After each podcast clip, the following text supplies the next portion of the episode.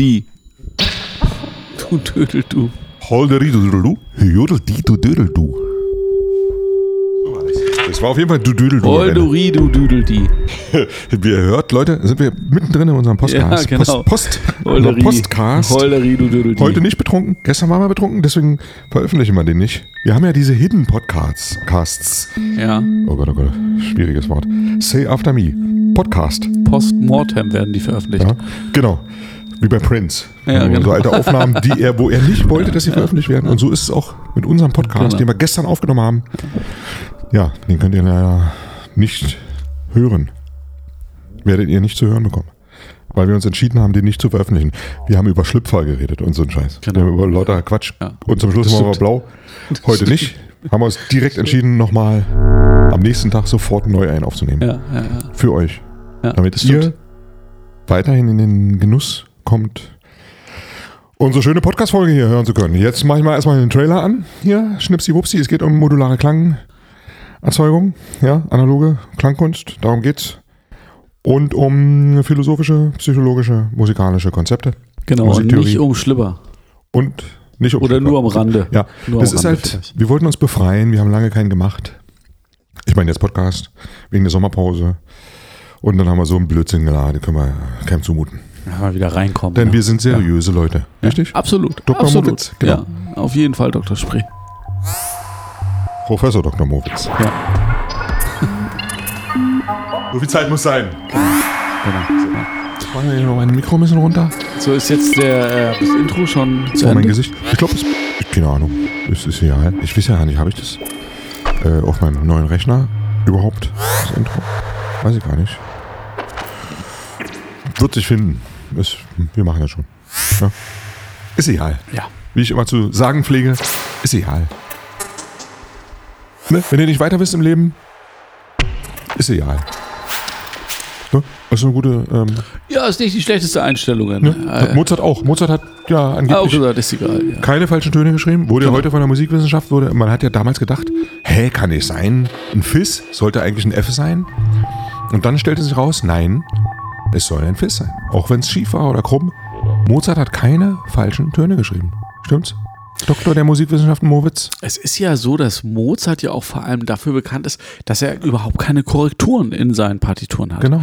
Ja, das ist, äh, das ist ähm, schon außergewöhnlich, weil normalerweise gibt es eben schon wieder immer wieder ähm, Töne, die weggestrichen sind oder ganze Passagen, die gestrichen sind oder dass es nochmal neu auf einem anderen Blatt irgendwie weitergeht. Aber bei Mozart äh, sind die Partituren ähm, einfach, Die sind 1A ins Reine sind 1A, geschrieben. Die sind genau, die sind So einfach bei, direkt ins Reine geschrieben. wie bei genauso. Michael Jackson, Ja. wenn er was gesungen hat. Ne? Das war ja auch Auch nicht. direkt. Der hat keine 20 Takes aufgenommen und man hat den besten ausgesucht, sondern die- die Musik war da.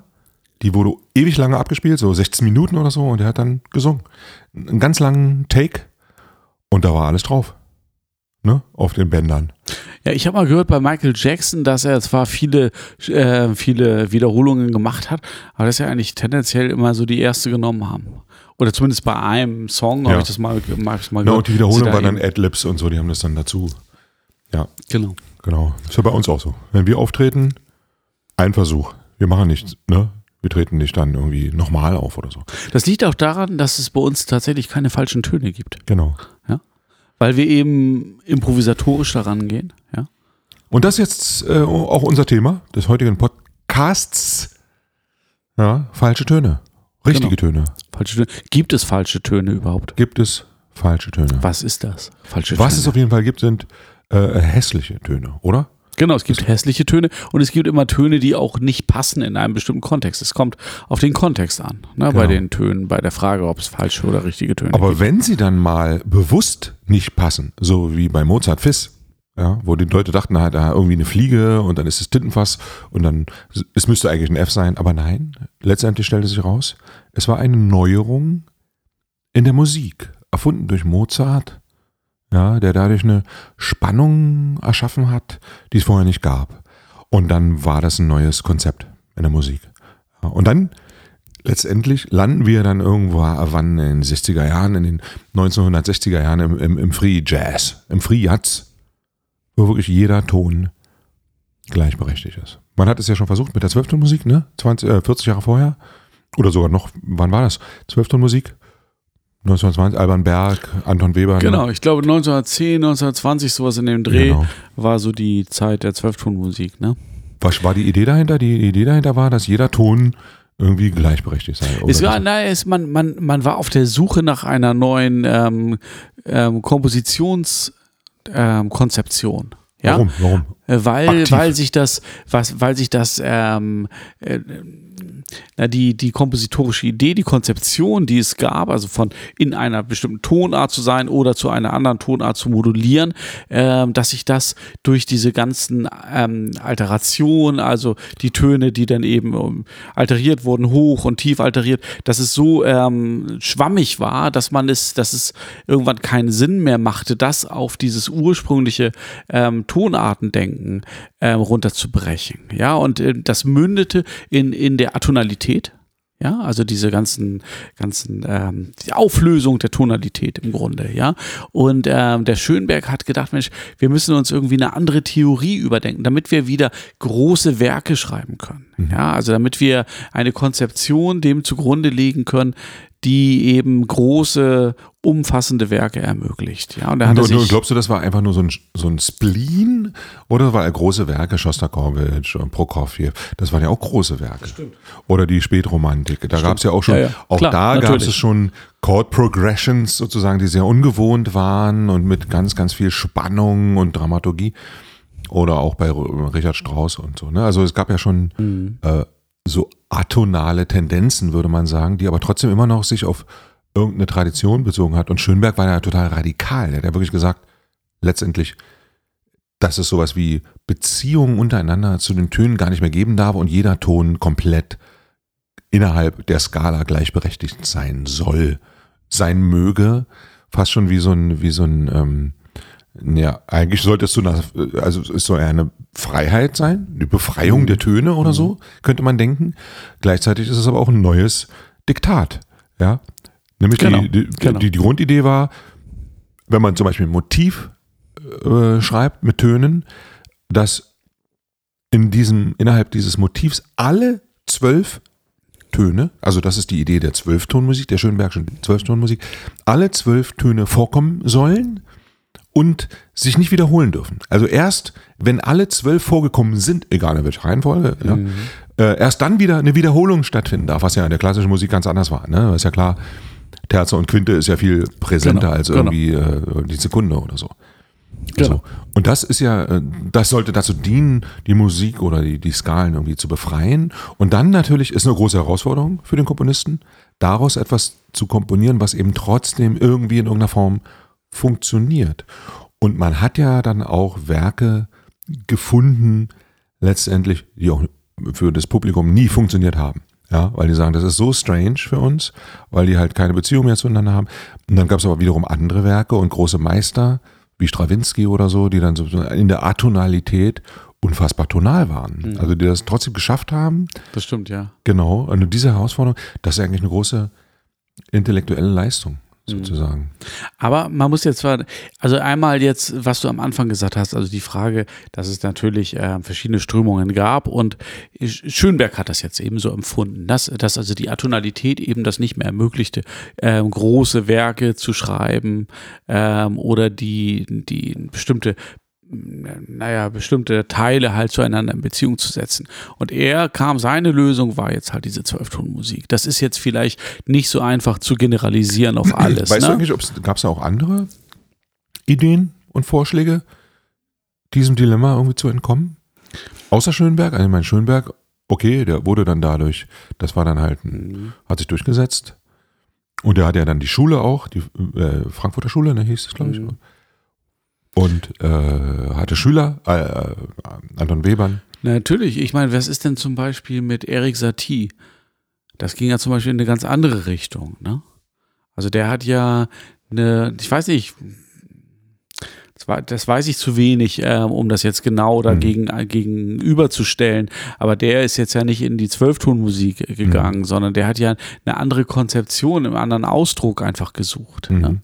Aber um nochmal jetzt bei Schönberg zu bleiben. Ja, Schönberg ist ja auch to totaler Traditionalist. Ja, der hat zwar diese, dieses, Ton, dieses tonale Denken erstmal ähm, umgestoßen, ja, und eine neue, ähm, eine neue Musiktheorie entwickelt, ist ja aber in seiner Form total in der Tradition verhaftet Absolut. geblieben. Und auch ähm, die Art und Weise, wie er zum Beispiel ähm, ein Thema aufbaut und wie er das durchführt und verarbeitet und so weiter. Ja. Also die Form sozusagen der, der, der, Dramaturgie oder so. Oder auch, genau, die auch, die, auch die Rhythmik und so. Ja, oder auch die die, zwölf Töne. Ja, aber Warum auch zwölf? die, ich Warum finde, wenn man, 48? wenn man, wenn man jetzt die Zwölftonmusik hört, ja, dann ist das ja, ähm, das klingt ja teilweise wirklich tonal. Das ist ja, das ist ja oft gar nicht schräg. Es gibt, natürlich klingt es jetzt im Gegensatz zu tonaler Musik so ein bisschen ungewohnt vielleicht. Aber es ist jetzt ja schon darum bemüht, eigentlich noch, wenn man so sagen kann, in gewisser Weise schön zu klingen. Ja, oder angelehnt, also nicht, nicht zu total zu, wie soll ich sagen, ähm, hier das, das Klangbild einfach komplett umzuwerfen. Mhm. Ne? Aber diese es- Versuche gab es auch, oder? Die Versuche gab es natürlich auch. Ja, und, und es hat natürlich, aber es begann ja auch damit, du hast eine Zwölftonreihe, die du erstmal entwickelst. Ja, da gibt es verschiedene Mö- Möglichkeiten. Du kannst ja äh, zum Beispiel einfach eine Zwölftonreihe aufbauen, nur aus ähm, Halbtonschritten.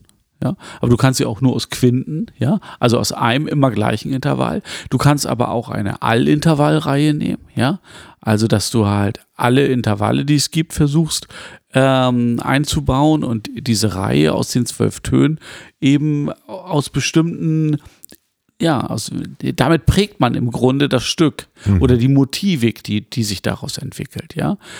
Ähm, und dann, dann spiegelt man die horizontal und vertikal, ja, und benutzt diese Reihen dann, um damit zu komponieren, um daraus zum Beispiel Harmonien zu bilden, Mhm. ja, und ähm, dann hast du vielleicht eine, eine Melodie, die über, sagen wir mal, vielleicht vier Takte geht, ja, die eben die zwölf Töne ähm, zeigt und vielleicht dazu in jedem Takt auch nochmal die zwölf Töne für sich genommen, die die ähm, Begleitung bilden oder so. Also es gibt da ja sehr kunstvolle Arten, damit umzugehen. Ne? Also wir haben das damals, ich weiß es, als, als ich studiert habe, als äh, Instrumentalist, im Prinzip als, nicht, nicht als, nicht Komposition, sondern meine Instrumentalmusik eben. Wir haben natürlich auch Kompositionslehre gehabt und äh, Kontrapunkt und äh, Musiktheorie natürlich klar, äh, Gehörbildung. Also, also das gehörte dazu, zu, zu der Akademie, aber im Grunde haben wir einfach unser Instrument geübt. Ja, das war das Hauptding. Orchester, Hauptfach. Und vielleicht noch ein Nebenfach, Klavier oder so.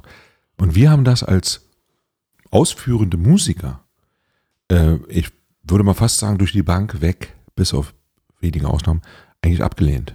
Und wir haben fast schon, das hat sich viel später, mir selbst persönlich auch viel später erst erschlossen, dass hinter diesem Konzept ähm, eine, eine Idee stand, die äh, ja zu einer gewissen Freiheit verhelfen sollte oder zu neuen äh, Ufern und so weiter. Wir haben als, als Studenten, aber als Musikstudenten, Ja. als klassische Instrumentalisten, haben wir das im Prinzip abgelehnt. Wir dachten da- sogar, da steckt irgendwie sowas wie so eine Bosheit dahinter. Die Zerstörung, ja, weil wir dachten, hä, das klingt doch nicht. Wir haben das abgelehnt, bis auf wenige, wenige progressive. Ja. Dann, es kam dann später in der Kammermusik, als ich dann schon im, im dritten oder vierten Studienjahr war, da erst haben wir uns der Sachen gewidmet, weil man halt die Herausforderungen eben auch als Instrumentalist gesucht hat, irgendwie ausgetretene Pfade zu verlassen. Ja, im Grunde. Und auch so eine gewisse ähm, Virtuosität dadurch zu zeigen. Weil wenn ich nämlich eine Melodie mir merken muss in meinem Kopf, die keine Anker mehr hat, ja, das ist ja viel schwieriger, neue Genau, Musik genau. auswendig zu lernen. Ja, in eine, weil wir denken ja in Melodien, die uns bekannt sind, weiß ich was. Na, na, na, na, na, na, na. Okay, klar, merke ich mir und dann, oder Mozart, ja. Das sind, das sind, das sind halt einfach, die passen, das ist einfach wunderschönes, eine wunderschöne Komposition, die sich sich selbst erschließt und die immer weiterführt. Genau. Und die Aber kann man sich merken. Aber auch, jetzt so, ja. das sich zu merken, Genau. die Schweinerei, ist einfach eine richtige krass, krasse mh, Arbeit, die man da leisten muss, sozusagen. Das geht dann in, natürlich, meistens geht es über Körpergedächtnis. Äh, ähm, Gedächtnis. Ne, die Finger merken sich dann im Prinzip, was sie für eine Taste drücken sollen, eben auf der Klarinette. Oder man baut sich eben Brücken. Man baut ja dann dennoch äh, Melodien. Ja, innerhalb Genau. solcher komplexen Strukturen Aber sind ja Melodien vorhanden. Genau. Ja. Aber da wird es doch interessant. Also ich habe ja ähm, Gitarre studiert und ähm, habe immer Solo gespielt. Ne? Und ich fand, ich habe zum Beispiel gespielt von Hans-Erich Apostel äh, sechs Musiken für Gitarre. Schönberg-Schüler, ja wirklich ähm, sehr strenger Zwölftonsatz, ja. Und ähm, das war total abgefahrenes Zeug, ja. Und was ich daran total reizvoll fand, war, dass man im Grunde genau das, was du sagst. Also, der, wenn du traditionelle Musik spielst, die erklärt sich im Grunde selbst. Da hast du relativ wenig Möglichkeiten zur Interpretation, ja. Also eine, eine, da hast du mal einen melodischen Bogen, der hebt an Genau, und der, Phrase der ist hat eine Phrase. so ein Zenit oder so und dann Und genau. ebbt er wieder ab und dann kannst du es natürlich ein bisschen stärker machen, ein bisschen weniger stark. Aber das sind schon die Möglichkeiten, die du hast. Und bei der Musik, da musste man im Grunde den, also den, den, den, den Sinngehalt, den musste man erst finden. Ja, und den konnte man so spielen, dass, es, dass die Melodie wirklich anders klang. Ähm, also du konntest es selbst gestalten. Ja, du musstest es, du Also musstest schon eine es Befreiung. richtig. Auch für den Interpreten. genau. Ja, Ja. und das fand ich total stark, muss ich sagen. Und der hieß Apostel. Hans Erich, ja. Apostel. Ja, Schönberg-Schüler. ja, genau. Zwölftonmusik. Zwölf Musik, sechs Siehste? Musiken für Gitarre. Der Rhythmus, die Melodie. Und da sind wir auch der wieder Ton eh. direkt, aus, ich weiß nicht wieso, aber ich bin da automatisch jetzt gelandet in unserer, in unserer eigenen Zahlenmystik wieder gefangen. Ja. Oder Zahlenlogik oder wie auch immer. Wir sind ja große Ver, Verfechter und Freunde der allseits und allseits beliebten Fibonacci-Reihe. Ja. Von der wir früher Fibonacci, oder ich zumindest, du hast immer Fibonacci. Ich habe Fibonacci. Ich weiß jetzt das Fibonacci, so wie Ah. Hachi. Ja, hat mir jemand mal geschrieben in die Kommentare. Fibonacci. So muss man sprechen, ne? Das ist ja mit, mit C ist ja italienisch. Egal. Fibonacci. Fibonacci. Ja, genau. Reihe, hm? die Fibonacci. Hört sich auch viel besser an als Fibonacci. Anhänger dieser mathematischen ähm, Schönheit. Aber sagt er Lamborghini. ja, ne? aber Fibonacci. Lamborghini. Lamborghini sagt man. Ne? Oder Nicht Lambo. Lamborghini. Nee, man sagt Lambo. Man sagt nicht Lamborghini. Lambo, genau. Ja, Lambo. Ja, Lam das ist es eigentlich. Das ist ein Lambo, also ja, Fibo. ja. Ich bin, wir sind große Anhänger der Fibo-Folge. Ja, und äh, das ist also, wir sind auch sozusagen so ein bisschen gefangen in diesen, in diesen strukturellen Schönheiten, wie so zum Beispiel dieser Fibo. Fibo-Folge. Oder in der äh, goldenen Schnitt Verhältniszahl. Ja. Hm. 2 zu 3, 3 zu 5, 5 zu 8, 8 zu 13 und so weiter, 13 zu 21. So, und jetzt fällt mir gerade ein, weil du Apostel gesagt hast, Hans-Erich, Apostel, ja. Wieso eigentlich diese ominösen zwölf Töne? Ja, vielleicht konnte der gar nicht anders, der Apostel. Schönberg-Schüler zu sein, der die zwölf Töne, weil ich meine, Nomen est Omen. Zwölf Töne, zwölf Apostel. Ja, die zwölf ist eine biblische Zahl.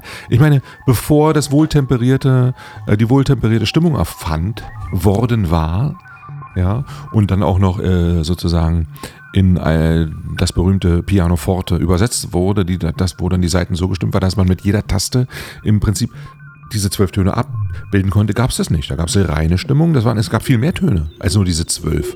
Und auch heute weiß man wieder, zwölf ist eigentlich die komplette Willkür.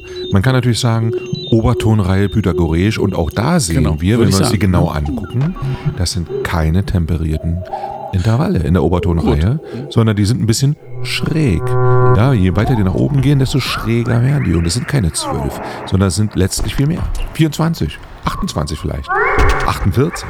Ja, weil die sich immer so ein bisschen verschieben und la langsam schief werden. Und eine Oktave ist nicht eine, eine reine Oktave. Nur durch diesen Trick, dass man aus diesen Intervallen temperierte Stimmung gemacht hat, konnte man eben mit einem Instrument, was vorher nicht möglich war, äh, alle Skalen spielen. Man konnte immer nur bestimmte Skalen spielen, weil die anderen außerhalb dessen lagen und man brauchte dann eben eine andere Stimmung für das Instrument. Es gab also viel mehr Töne. Deswegen ist es im Grunde irgendwie willkürlich. Und jetzt mein, meine verrückte Idee ist, dass diese zwölf an sich irgendwie so was Magisches haben. Ja, also auch wir haben ja festgestellt, dass in der Fibonacci-Reihe die zwölf ja nicht repräsentiert wird. Aha, stimmt ja gar nicht, wird ja doch repräsentiert durch das zwölfte Glied der Fibonacci-Reihe, das wiederum die 144 ist. Denn die 12 kommt nicht vor, sondern die 13. Ne? Nach 5, 8 kommt 13. Aber 144 ist das zwölfte Lied der Fibonacci-Reihe. Und da ist auch immer die zwölf so magisch wieder drin. Also stimmt. wie in so einem, Ja, ja, das stimmt. Ja, und die zwölf Apostel, die Jünger Jesu, die zwölf Sternbilder. Ja, und auch da wissen wir mittlerweile, dass es ja 13 sind. Die, die ptolemäischen Sternbilder, die sozusagen den Sonnenzenit durchschreiten und echte, wirkliche Tierkreiszeichen sind, also unsere zwölf, äh, sind ja 13. Der Wasserträger, das verlorene 13. Genau wie unsere verlorene 13. Podcast-Folge, die ja eigentlich die erste ist und so weiter und so fort. Leute, ne? da will ich jetzt mal nicht zu viel verraten, aber Das dennoch ist die ist es so. eigentlich große Mystik. Ja, Genau. das stimmt natürlich. Mystik. Man kann sich das natürlich auch Zwölf immer, Apostel. man, man denkt es sich ja ein bisschen zurecht. Mir, mir fällt jetzt dabei ein, dass man ja im, ich weiß nicht genau, im Mittelalter oder, naja, nee, Mittelalter nicht, das ach In der Quatsch. Antike, Nee, in der Renaissance. Na, auf jeden Fall, man dachte daran, man müsste einen achten Planeten finden, Achso, weil die Tonleiter acht Töne hat. Ja? ah, Und deswegen hat man also gesucht, man hat gesucht, man, man, man hat gesagt, Muss es ja muss, so es sein, ne? muss noch einen weiteren Genau. Planeten, bis man ihn dann Mensch. gefunden hat. Ja, dass es jetzt denn noch einen weiteren Planeten gab und so weiter, das, das spielt erstmal keine Rolle. Ja, man denkt es sich natürlich zurecht. Es sind natürlich auf der anderen Seite auch vielleicht praktische Erwägungen. Diese zwölf ist natürlich eine mystische Zahl. Ja? Ja. ganz einfach, dass wir natürlich versuchen, versucht man Sachen daran. Gerade jetzt, ich meine, Ein jetzt heutzutage ist es ja immer noch so, ja, aber, aber vor, vor, vor, na, vor vielen Jahrhunderten, da hat man natürlich noch viel mehr daran geglaubt. Ja, an Na, auch etwas. wegen der Mond, äh, einfach wegen des, wegen des Himmels. Der Mond, ne, der Genau. hat sich zwölfmal, oder die Sonne zumindest, äh, die zwölf Monate, da müssen die sich natürlich irgendwann wieder synchronisieren, weil der Mond ja nach 28 Tagen schon wieder voll oder eben nicht voll ist, je nachdem. Und die Sonne ein bisschen länger braucht, hat man wieder noch sowas dazwischen geschoben, damit es dann eben letztlich dann doch Genau. wieder passt. Ja, das ist so menschliches, so menschliche Willkür, die muss irgendwie passend gemacht werden. Genau, aber du Deswegen kannst auf der anderen Seite die. Töne auch nicht so eng beieinander haben. Also wenn du jetzt 24 Töne hättest, ja. Ja, oder andere dann Skalen in Indien oder in Arabien, da gibt es ganz andere. Ja gut, aber die Musik zum Beispiel, die ist ja sehr horizontal ausgerichtet, ja. Und wenn du jetzt mit Harmonien, Was meinst du jetzt? ist also melodisch ausgerichtet. Ja, und wenn du mit Harmonien Ah. arbeitest und so, dann müssen die Töne natürlich, ich meine, es geht natürlich auch, dann lässt du halt die Hälfte der Töne weg, ja, für die Harmoniebildung, ja. Wie bei dem aber, Quantizer. aber grundsätzlich äh, war auch eine der Überlegungen, dass die Töne nicht zu eng beieinander sein können, weil sie, weil du sie sonst eben nicht ähm, als akkordisch darstellen Ah. Verstehe, verstehe. kannst. Weil ja? das Raster, wenn es so, genau. ja, genau. Ja. Verstehe. Also es gibt so verschiedene Ansätze, glaube ich, die da zusammenwirken und die dann letzten Endes zu diesem Zwölftonsystem geführt haben, wie wir es jetzt kennen. genau.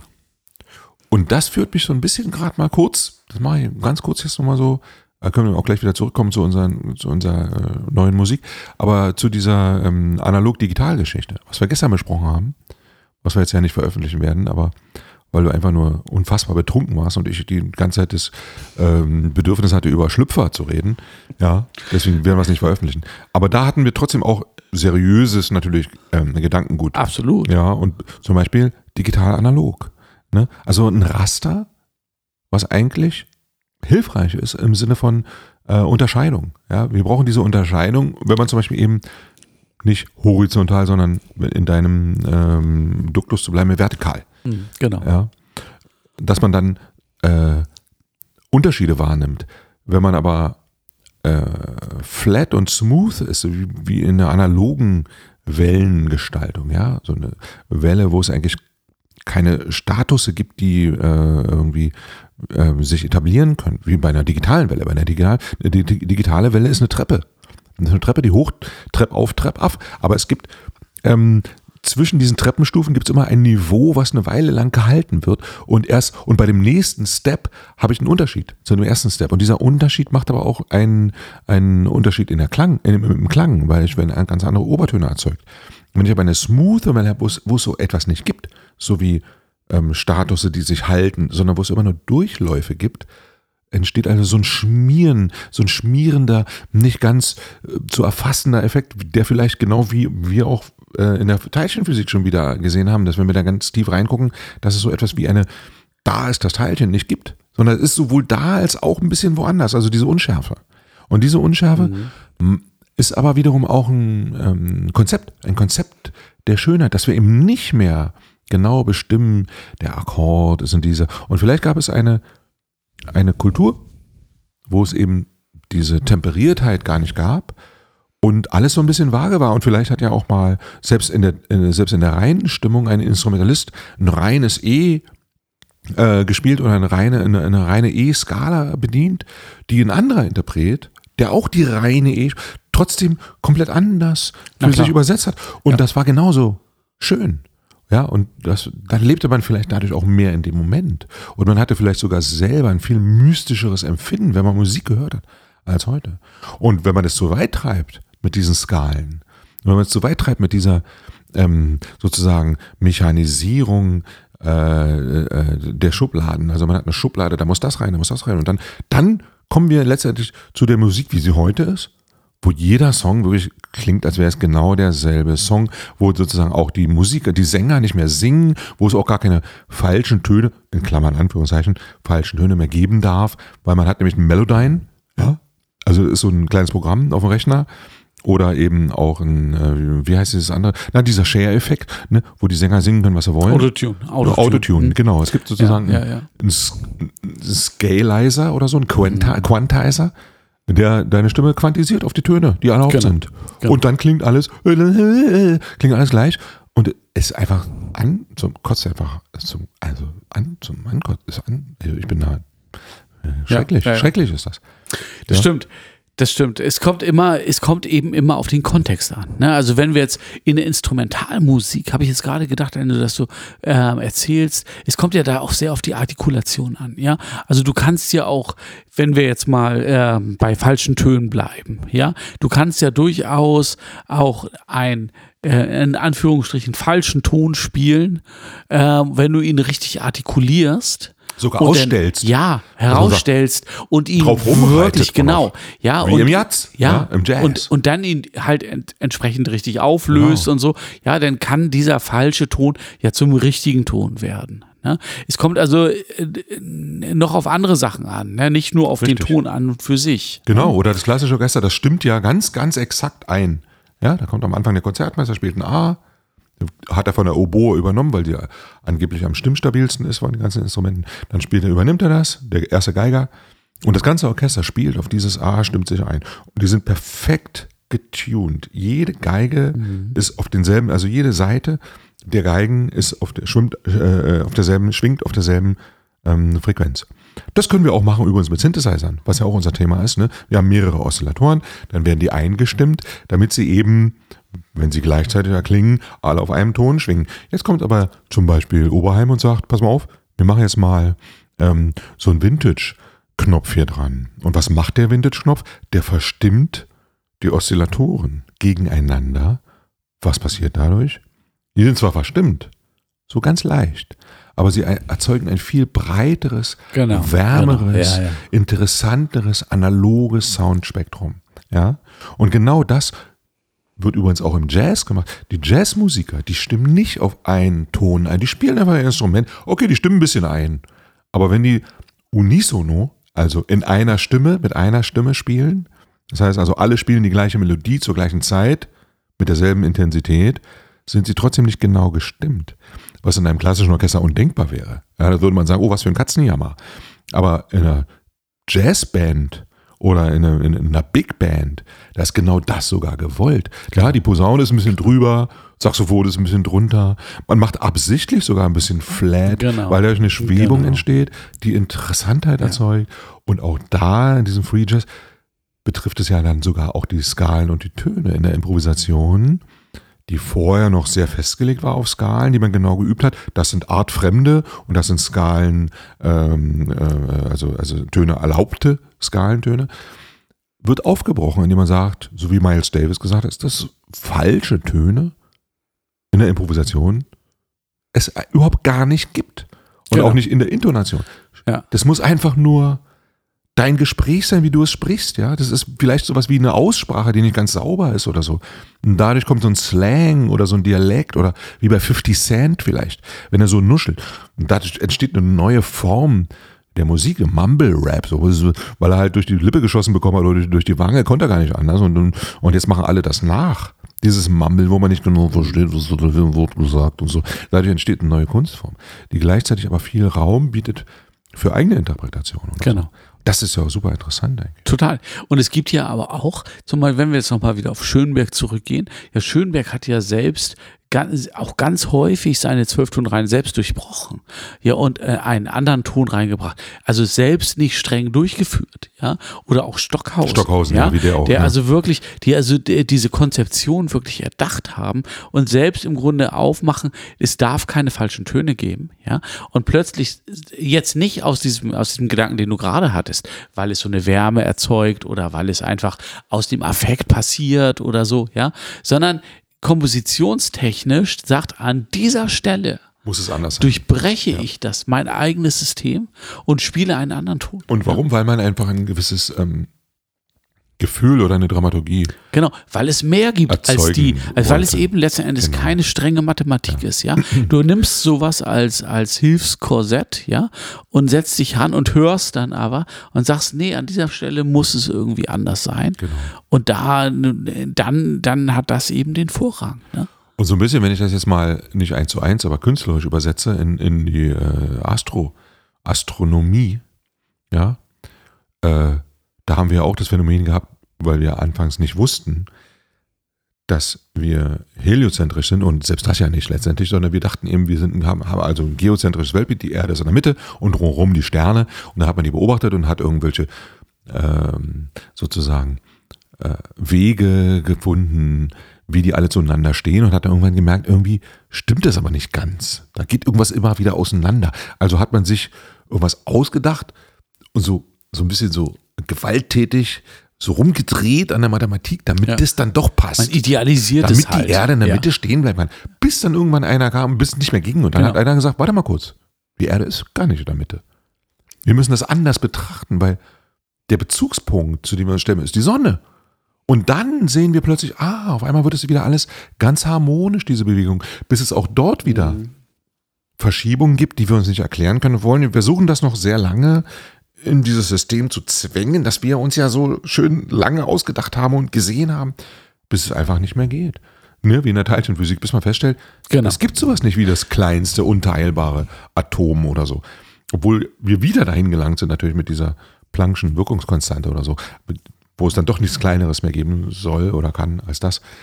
Aber das ist natürlich äh, auch wieder dann unserem Bedürfnis nach einer Skala Genau. sozusagen. Ich wollte ich wollte gerade sagen, also wir, gewidmet. ich glaube, das ist ja dem Menschen so inhärent, ne? dass man immer versucht, so eine zu, zu, zu idealisieren, also äh, so eine Idee zu haben, dass man etwas in ein, in ein Muster, in ein Schema pressen kann, damit man es halt verstehen kann. Ne? Und das funktioniert immer nur bis zu einem gewissen Punkt. Und dann wird es gesprengt und dann sucht man sich irgendwie ein neues Schema, was vielleicht ein bisschen weiter gefasst ist und so. Aber ich glaube, das ist einfach, das entspricht unserem Denken.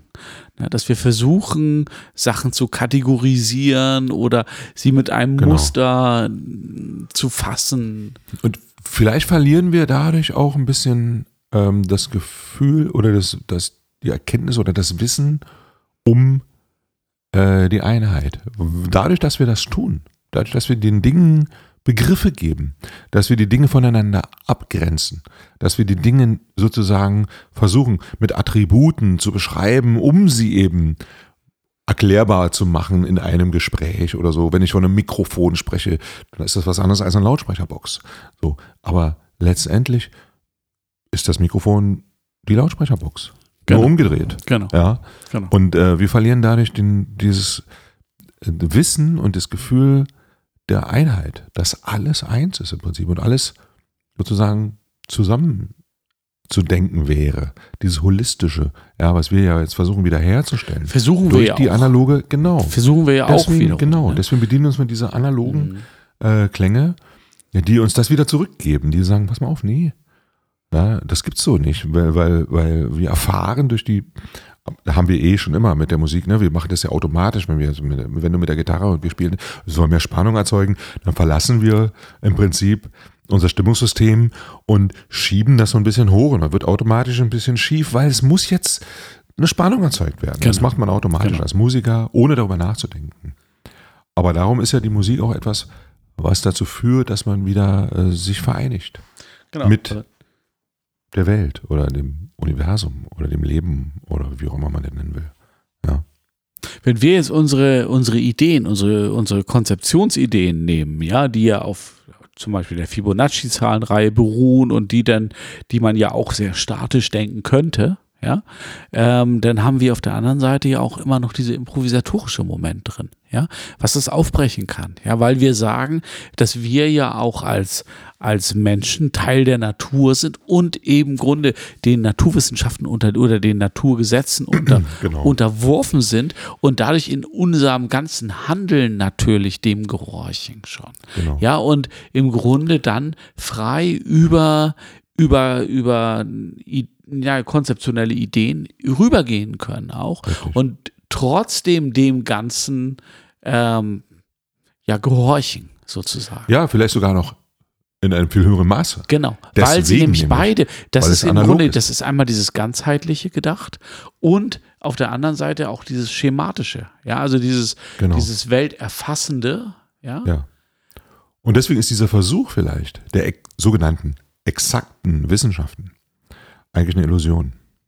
Ja, dieser Versuch, die Dinge exakt zu formulieren, muss scheitern, weil, außer vielleicht in der Mathematik oder Genau. in einer Wissenschaft, die sich selbst perpetuiert, indem sie sich Gesetze verschreibt, Axiome, mathematische Axiome, außerhalb derer man nicht äh, existieren kann.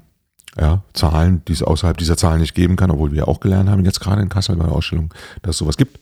Also nicht reale Zahlen oder Zahlen, die, die äh, fantastische Zahlen oder so auch genannt werden, wie auch immer. Super interessantes Thema, da wollten wir nochmal nachhaken, da werden wir uns auch in Verbindung setzen mit dem Mathematiker, der uns das ähm, sozusagen nahegebracht hat. Ja, aber äh, also diese Vorstellung von, dass es sowas es gibt wie Exaktheit, vielleicht muss man sich davon irgendwie lösen. Genau. Und wir als Künstler, als Musiker, als künstlerisch Forschende, das ist eine eigene, das ist eine eigene Methode der Erforschung der Dinge, die künstlerische Forschung. Das ist etwas, wo wir im Prinzip eine gewisse Freiheit haben, Dinge in eine, in, in eine Richtung zu bringen, die sozusagen vorher nicht klar. Also wir müssen nicht Entscheidungen fällen, die komplett logisch sind. Ja, wir haben zum Beispiel, wir projizieren ein Sternbild auf ein Notenblatt und haben ein Motiv. Und dieses Motiv klingt fast total toll. Wir möchten aber, also wir haben ein Gefühl davon, wie es total toll klingen würde.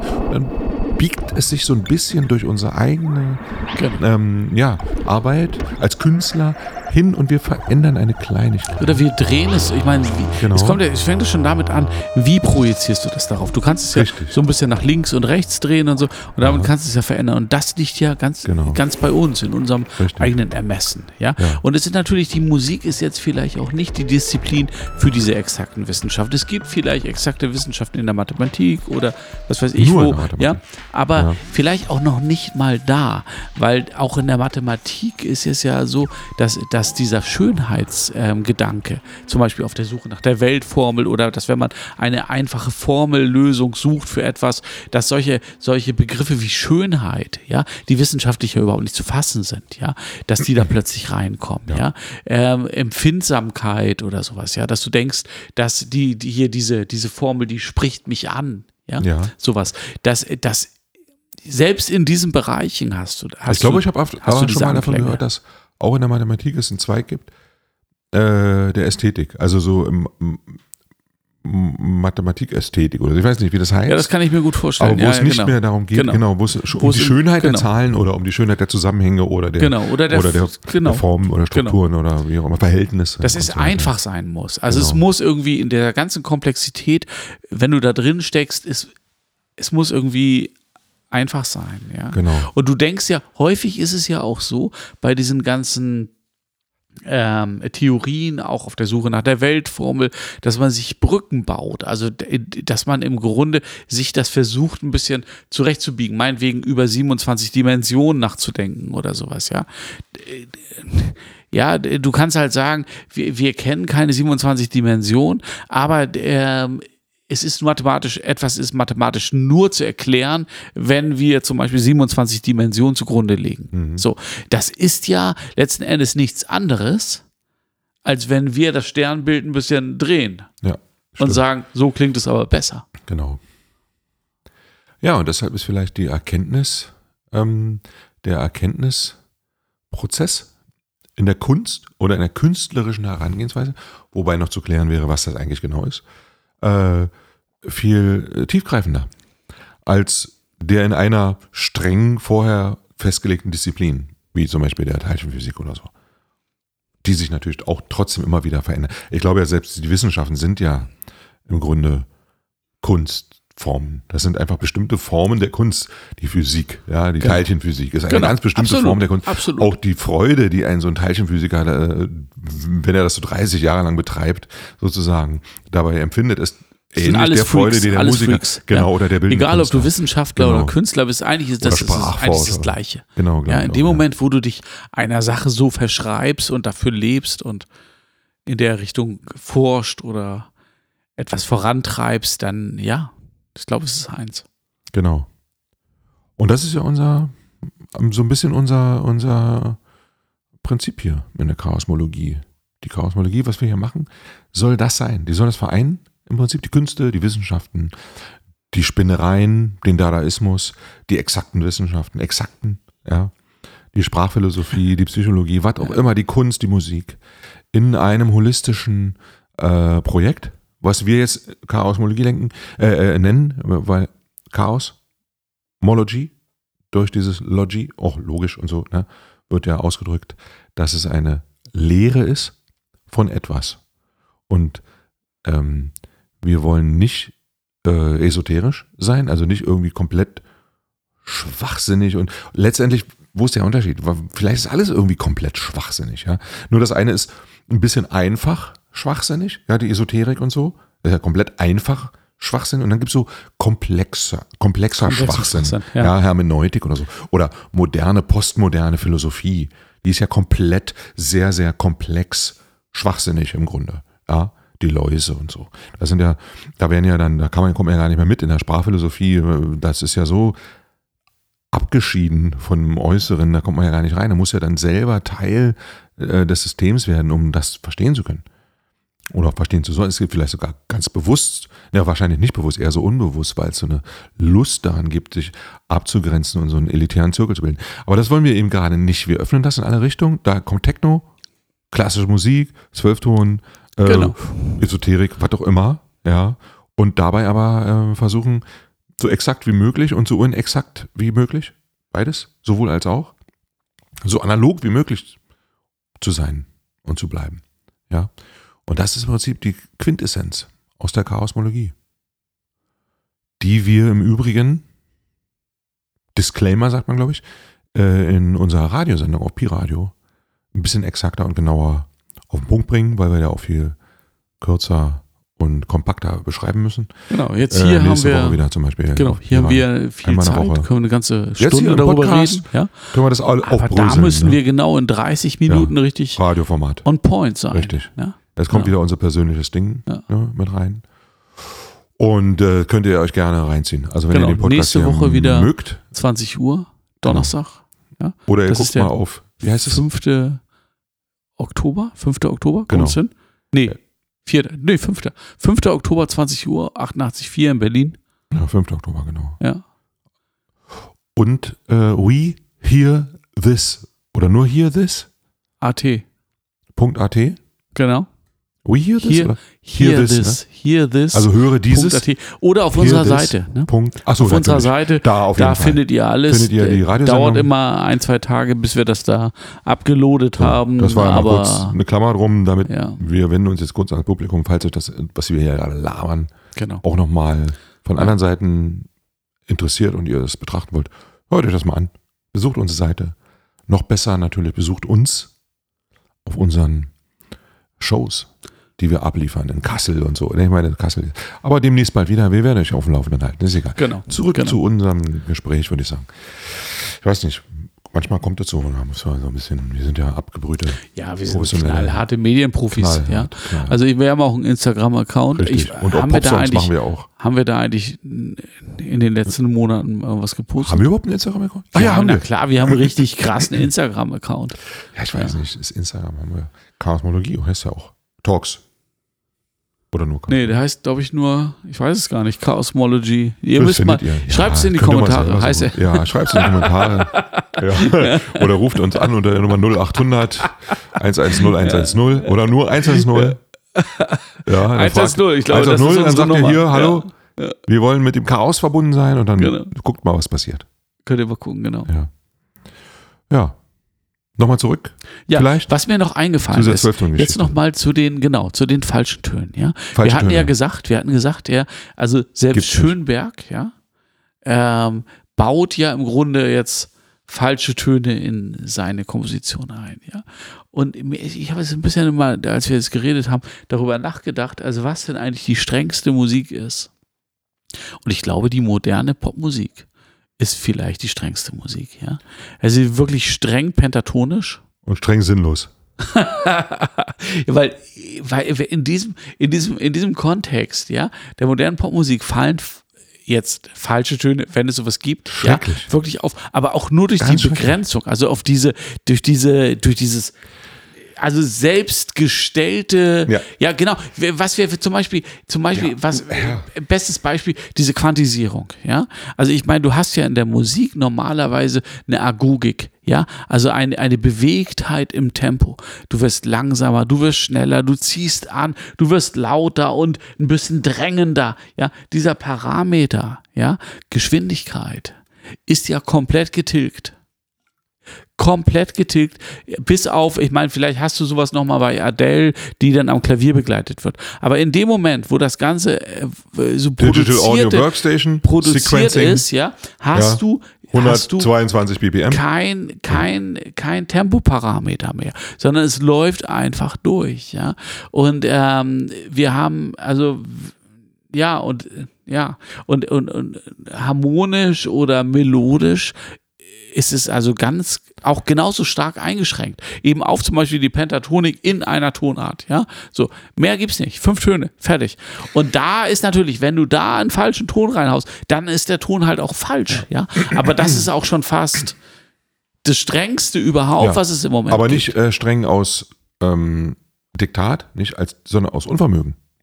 Da geht's gar nicht. Das ist nicht deshalb so, weil man sich vorher überlegt hatte, haben würde, weil das gibt's ja auch, gab's auch schon, gibt's auch in der Klassik, dass man sagt, wir ganz, ganz streng, wie bei Stockhausen zum Beispiel, diese äh, vier Sterne weisen dir den Weg, da, da, da, da, wir werden nur diese vier Töne. Mhm.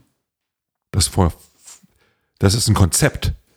Und in der modernen Popmusik ist kein Konzept, sondern ein Unvermögen, andere Töne überhaupt zu können. Ja, aber das es gibt ja also, auch viele sehr, sehr, sehr gute Produzenten und sowas. Kann man jetzt kann man ja auch nicht, auch nicht so generalisieren. Ja, du weißt schon, ich, Es also so weiß, ich glaube schon, nee, nee, nee, nee. Also auch. was ich jetzt äh, gerade erst wieder, wo dann auch noch groß, groß drüber gesprochen wurde, vorher angekündigt, weil es war ein Live-Konzert und das war im Radio und dann wurde vorher gelabert und die tolle Künstlerin, dann wurde über sie ganz viel geredet und über ihre Biografie, dann hatte sie auch Klavierunterricht, als sie sieben Jahre alt war und so. Ich meine, wer nicht, sag ich mal so, ja. Ja, okay, ich nehme es zurück. Aber trotzdem, das ist so ein, hä, Wirklich, come on. Also, ja, äh, okay, und ganz viel und äh, wie modeaffin sie ist. Und dann da dachte ich, Mann, krass, ey, jetzt bin ich ja echt mal gespannt. Was kommt hier jetzt? Ja, ja, also was da kam, muss ich ganz ehrlich sagen. Ich habe dem echt eine Chance gegeben. Ich habe lange zugehört und dachte, na, nun komm schon. Was- Vielleicht kommt da noch irgendeine Progression oder ein Akkord oder ein Refrain oder irgendwas. Es war einfach nur also ein Lied, was ich schon hunderttausend Mal gehört habe, von hunderttausend anderen Leuten, immer nur dieses eine Lied. Und das ist nicht aus Strenge. Das ist nicht, weil man sagt, ich bin Minimalist und ich gebe mir jetzt sozusagen die Regel, ich werde nur diese zwei Töne benutzen und versuche da was draus zu machen, was so richtig krass hm, einer bestimmten Methode folgt oder so. Nein, es ist einfach nur Unvermögen. Ich weiß gar nicht, welcher andere Ton denn überhaupt passte.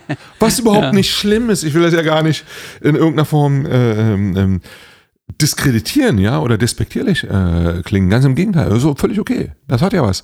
Aber andererseits ist es halt einfach nur langweilig. Es ist einfach nur komplett langweilig. Es perpetuiert sich die ganze Zeit. Ich brauche nicht zehn ähm, äh, Number One Hits, äh, One, Two, Three, Four, Five, äh, Until Ten, ja, von Taylor Swift in den, in den Charts. Was soll denn das? Genau. Was soll denn das? Ich möchte auf Number One irgendwie Aber das, was auch immer Sache haben ist halt die, das ist, das So. ist dieses kapitalistische System, was Ja, dahinter und steht. das Ja? ist aber da auch geht es eben nicht total um dieses, eindimensional. Da geht es aber Marcuse, nicht um diese ja, Kunst. Hat ja schon die Zweidimensionalität, die durch den Kapitalismus, aber jetzt ist wirklich nur noch eindimensional. Es ist Genau. komplett Genau. einfach armselig. Aber das ist eben die Armselig. Konzeption, die dahinter steht. Ja, da geht es, da, das ist Aus eine, Unvermögen keine, aber. nein, Aus Unvermögen. aber nicht unbedingt. Es muss kein Unvermögen sein. Es ist aber kein künstlerisches Konzept, was dahinter steht, Nee, sondern ein kapitalistisches. Das habe ich selbst in der bildenden Kunst schon wieder so oft beobachtet. Auch neue, moderne Künstler, äh, gerade aus der Akademie und so, die machen da was so eins zu eins. Mhm. Es gibt keinen Hintersinn, es gibt keine, keine zweite Ebene oder eine Metaebene oder sonst irgendwas oder einen Fingerzeig. Aber ich glaube zum Beispiel Und wir können nicht- jetzt sagen, das ja? kann man nicht vergleichen mit einem Ready-Made, ja, wo man ein Pissoir an die Wand Nee, hängt und sagt, oh, Ja, das ist jetzt nein. Kunst. Moment mal, das ist, ist Hintersinn. Keine oder Frage. das gleiche Prinzip, so wie ich auch gerade vorhin zu Hermann gesagt habe, so dieses, dass man Satire kennzeichnen muss als Satire, weil sonst es nicht mehr verstanden wird als Satire. Das ist, glaube ich, ein bisschen abhanden gekommen. Und deswegen passiert das auch nicht. Nicht, weil man dahinter äh, eine Konzeption hätte, sondern weil es nicht mehr da ist einfach. Ja, ich muss jetzt, wenn Es ich einen Witz mache, so dahinter ein Es so Zwinkersmiley. ab. Ja, ja, das- genau. Ha? Genau, das stimmt. Weil sonst Das verstehst du den Witz nicht Genau. als Witz. Und das ist ein bisschen so diese Eindimensionalität. Das wird immer stimmt. mehr Das und stimmt. eindimensional. Und das spiegelt sich auch wieder in der Popmusik. Genau. Aber ich glaube nicht, dass es unbedingt dem Unvermögen geschuldet ist. Zum Beispiel Taylor Swift, die hat, ich meine, da ist eine ganze Mannschaft an Produzenten. Das sind bestimmt total kluge Leute. Nee. Leute, die, Die können die gar es nichts. wirklich drauf, das glaube ich nicht. Okay. Das glaube ich Finde nicht. ich super. Wir Aber die, ich glaube, die stellen das einfach in diesen, die haben dieses kapitalistische Du meinst, die machen das, ähm, die, die lassen sich Konzept. damit reinziehen und sagen, wir können zwar besser, aber wir machen es jetzt scheiße? Damit Ich glaube, dass die, passt. Das gibt's bestimmt sogar. Ich glaube das Richtig schon. krasse ja. Produzenten, ja, die ich glaube schon. Ich glaube, so- die geben durchaus auch vielleicht ihr Bestes und versuchen das aber eben. Die geben ihr Bestes, Scheiße Ja, aber machen. eh, ja, ja, also es ist, es ist eben dieses, Nein. dieses, Ich will nicht so hart klingen. naja, die, die Anforderungen, die, die an sie gestellt werden. Ja, es muss halt, Sind es ja muss halt keine. passen. Es müssen halt, es müssen halt alle zehn Stücke müssen halt in Ja, den aber Top glaubst du denn 10 wirklich, sein. wenn jetzt einer käme, daher sagen, warte mal, ist mir ein bisschen zu easy, ich mache jetzt mal hier eine richtig geile Progression, hör mal kurz zu, dass die anderen dann sagen würden, oh nee, passt nicht, würden die nicht trotzdem berührt sein? Man ist ja trotzdem, wenn man sowas spürt, so, so, eine, so eine Genialität oder so, dann sagt man doch trotzdem, krass, wie geil. Oder? Das stimmt. Und dann Es lässt gibt man das- schon natürlich das kann immer wieder sein. Sachen, die ähm, auf der einen Seite in dem Mainstream total gut funktionieren und trotzdem Grenzen sprengen. Das stimmt. Gibt es da nicht sogar eine große Sehnsucht danach, vielleicht sogar? Nach diesen, ja, vielleicht. die manchmal sogar so Hm. gewollt wird und erst recht, und dann aber erst recht nicht gekonnt, ja, was dann auch wieder peinlich ist, wenn man so gewollt Genau. ähm, das ist auch nicht so gut. das, gewollt nein, nein, nein, exaltierte nicht. Nee, Musik, nee, nee. die Genau. nicht funktioniert. Weil wir jetzt nehmen wir extra noch mal eine Genau. schräge Harmonie rein oder Richtig, so, das richtig. funktioniert Und dann haben wir einfach auch als nicht. so Vorbilder und die Ja. machen wir einfach gut nach, so wie die künstliche Intelligenz, einfach irgendwas nachmachen. Ich so glaube halt, dass diese- das Vorbild ist für ganz viele Nachfolger von Genau. Björk, die aber nicht Björk sind. Ja. Genau. Dieses Strange. Dieses Es geht, glaube ich, ein bisschen in die Richtung, dass die diese sehr produzierte Musik, dass da die Produzenten, die jetzt für die Plattenfirmen produzieren, dass die so ein bisschen arbeiten wie die KI. Ne? Also, Genau. Und, war, ja, und zwar deshalb, so weil sie es nicht anders können. Die können es einfach nicht. Ja, das die benutzen ihre Meinst du Presets, das wirklich? die da eingestellt Ja, das meine ich wirklich. Die können es nicht. Die haben es einfach nicht mehr drauf, Mann. Das wäre aber schon nicht arm. drauf. Die Ich habe immer, also ich würde Das bisher so eigentlich immer sagen, das schnell sind. Leute, die haben es schon drauf, Nee, die haben in aber einem die Jahr wissen halt, produzieren was, gelernt. Das geht doch was gar nicht. von ihnen erwartet Es gibt wird keinen das liefern sie 21-jährigen einfach. Produzenten, wenn er nicht schon mit 14 äh, der Nerd war. Wie soll das gehen, Mann? Ja? Oder mit 6. Wie soll das gehen? Ey, das ist ja halt einfach eine gewisse. Guck mal, ich meine, das klingt jetzt wahrscheinlich total konservativ, was ich sage, aber so, ich glaube, so, ich habe mir, ich habe vorhin bei dieser Musikerin, von der ich vorhin gesprochen habe, ist es übrigens genauso. Die hat dann davon gesprochen, warum, da wurde sie gefragt, warum sie so elektronische äh, Elemente in den Songs, ob das irgendwie eine Konzeption. Und dann fing sie an über die Ableton-Software und wie das so ihr Leben verändert hat. Ey, Mann, ey, Leute, äh, ey, hör mal auf, scheiß auf irgendwelche Software oder das, äh, äh, okay, ich verstehe zwar, dann gibt es natürlich künstlerische Konzepte, die mit der Software dann so arbeiten und das aufbrechen und dann sagen, pass mal auf, hier habe ich jetzt was gemacht, wie bei OK Computer oder so, bei Radiohead oder was auch immer. Also so Bands, die damit spielen und so. Aber letztendlich mh, sein Prozess, den man ein halbes Jahr gemacht hat mit Ableton, dann da als irgendein, äh, was auch immer. Nichts gegen sie, ja? Okay, ich verstehe das. Das glaubt die von sich und es ist auch so, aber das ist Pillepalle. Es ist einfach nur Pillepalle, sage ich mal. Ja? Und so einen Kompressor einzustellen, nachdem wir nicht, weil da ein Preset mir sagt, der ist jetzt so und dann das, wie gesagt, ich hasse diese elitäre Scheiße. Ja, ich weiß Bescheid oder nicht. Stell dir noch ein, wie du willst, aber hör mal, was rauskommt. So. Ist egal. Ja? Und sich damit zu beschäftigen, das erfordert eine gewisse Gründlichkeit oder Profundheit oder auch Zeit, die man dem gibt. Und so. Das, und was heute so produziert wird oder wieso klingt wie produziert. Ich, bestimmt gibt es 20% der Produzenten, die es eigentlich besser können oder wissen und das nicht machen, weil sie denken, dass man das, dass man dann nicht hören würde oder so. Aber ich denke mal, 8 von 10 Fällen sind einfach der Windler. Die machen einfach irgendeinen Scheiß und benutzen die Presets und dann klingt es so. Klingt einfach alle, alles gleich und weil sie es einfach nicht besser können. Nicht mal, weil sie es nicht besser wollen, sondern weil es auch schon reicht. So, ach, was reicht schon? Fertig. Okay, stehe ich, wie, wie gesagt, auch drauf. Ich bin mhm. auch ein Punk. Ich finde es gut. Wenn was reicht und es geil ist, dann ist es halt geil. Aber, Aber die Liebe ja. zu den Dingen, die, die, Liebe zum Detail oder diese, diese, ja, der Wunsch, etwas noch ein bisschen tiefer da reinzugehen und so weiter, der, der geht irgendwie verloren. Aber das, das gibt ist, es doch bestimmt. Es, ich meine, es gibt es ja auch, ja. Also wir haben ja, es gibt ja wahnsinnig viel Musik, ja, und es, es gibt ja im Grunde alles. Ja, aber das, was erfolgreich ist, ist immer mehr oder weniger das Gleiche. Ja, also die Sachen, die dann darüber hinausgehen, ja. das, das sind immer Nischen. Ja. Was meinst du jetzt mit erfolgreich? Naja, Im die Sinne jetzt halt in den, in den, Charts sind, die jetzt ja. eben wirklich viel Geld damit verdienen, wo wir gerade sind. Also wenn es darum geht, Produzenten von den Plattenfirmen zu sein, ja, ähm, das ist ja auch dem Zeitgeist geschuldet. Also wenn du sagst, die Produzenten, die jetzt heutzutage, ähm, was weiß ich, ähm, acht von den von, von, von zehn Charthits produzieren, können es nicht besser.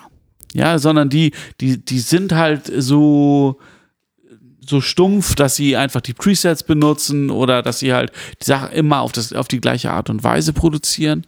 Denn liegt das ja aber auch daran, dass ähm, das am besten zu verkaufen ist im Moment, ja.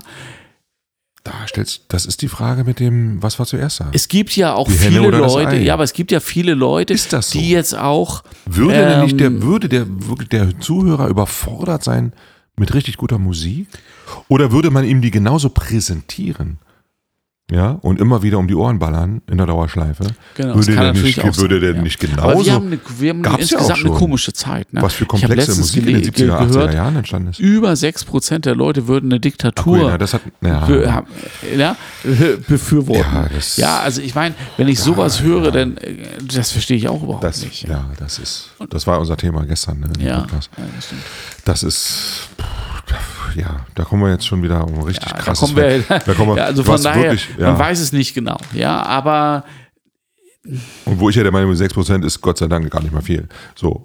Aber eigentlich ist es erschreckend. Und trotzdem, was? Es sind ja immerhin noch 94% die nicht in der Demokratie leben wollen. Kann man ja auch mal. Äh, Diktatur leben wollen. Genau. Ja. Okay. Kann das ist erstmal beruhigend. Gibt immer ja. irgendwie einen Honk. Also, und wahrscheinlich bin ich das, der Honk. Und der Aber andere weißt bist du, wenn du. die, wenn die Demokraten sich dann alle gegenseitig ähm, streiten, ja? Ja. Ja, dann kommt der Honk. Und, und, dann, so kommen, und dann kommen diese 6%, aus denen ja. werden dann irgendwie, ja. sagen wir mal, 15 bis 20 Prozent irgendwann. Dann hast du die, die auf eine Diktatur ja. stellen und die plötzlich die ganzen Demokraten, auch, auch wenn sie in der Mehrzahl sind, trotzdem überstimmen. Aber jetzt schweifen wir ab. Genau, aber genau. Und genau, das machen wir, genau. Das haben wir, ich, vielleicht machen wir so, wir haben so Teile des Podcasts, den wir gestern aufgenommen haben, die sind so lustig geworden. Movie. Ich habe ja schon mal reingehört.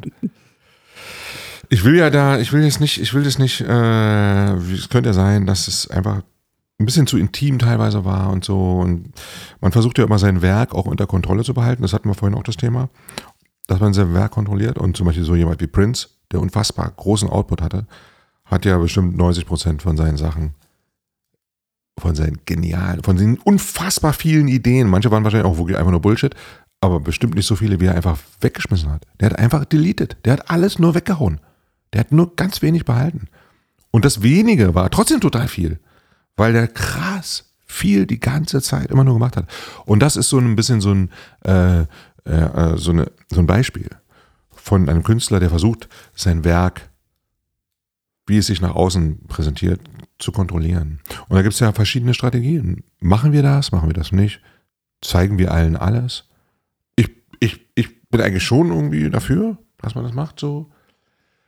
Weil scheiß auf das. Also gerade wenn du eine Reputation aufgebaut hast, dann besteht eigentlich die Verpflichtung, diese kaputt zu machen.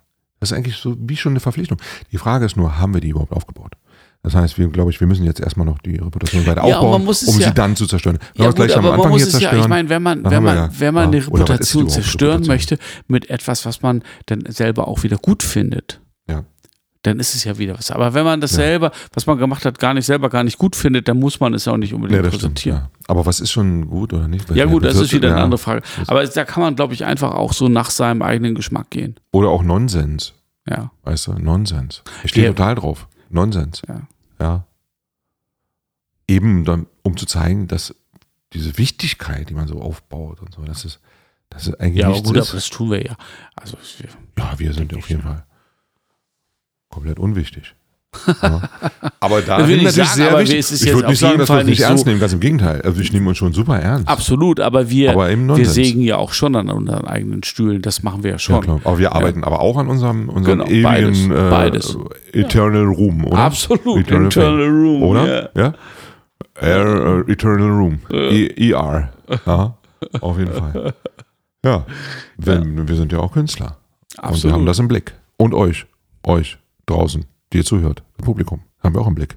Genau, wir sind Wir wir, und wollen. ihr seid ihr. Euch gefallen. Ja. Also wir sind wir und ihr- mir ist scheißegal, was ihr wollt. Aber ja, trotzdem wollen wir euch gefallen. Warum? Um, um einfach uns zu erweitern. Ja, also für mich gilt das zumindest so.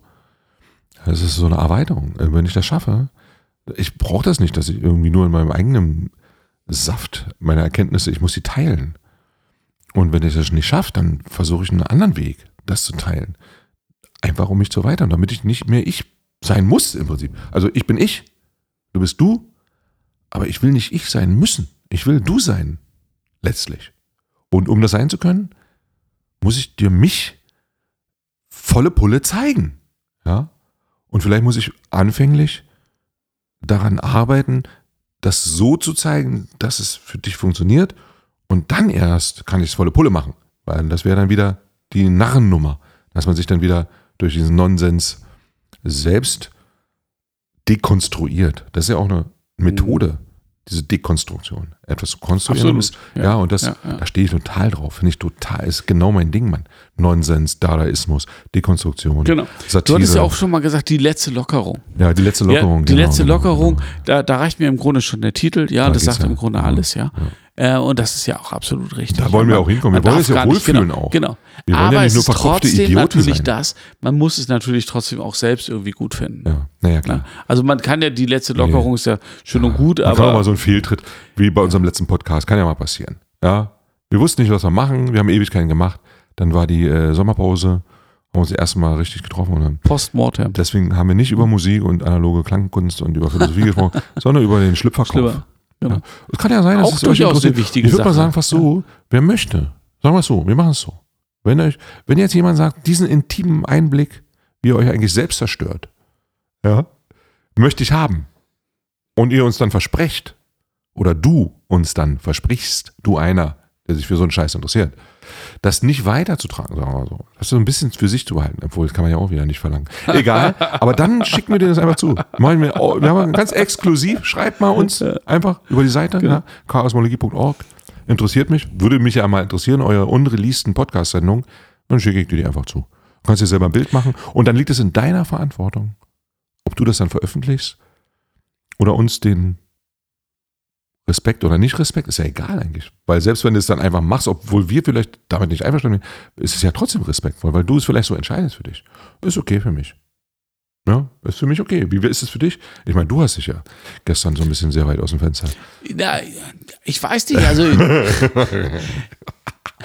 mit so einem gewissen historischen Abstand, Ich ja. bin ja immer wie gedruckt, was ich sage. Das kann man direkt aufschreiben. Das kann man Ja. direkt aufschreiben, das stimmt. Und bei ja. dir ist immer so ein bisschen, ne? Du bist der Narr.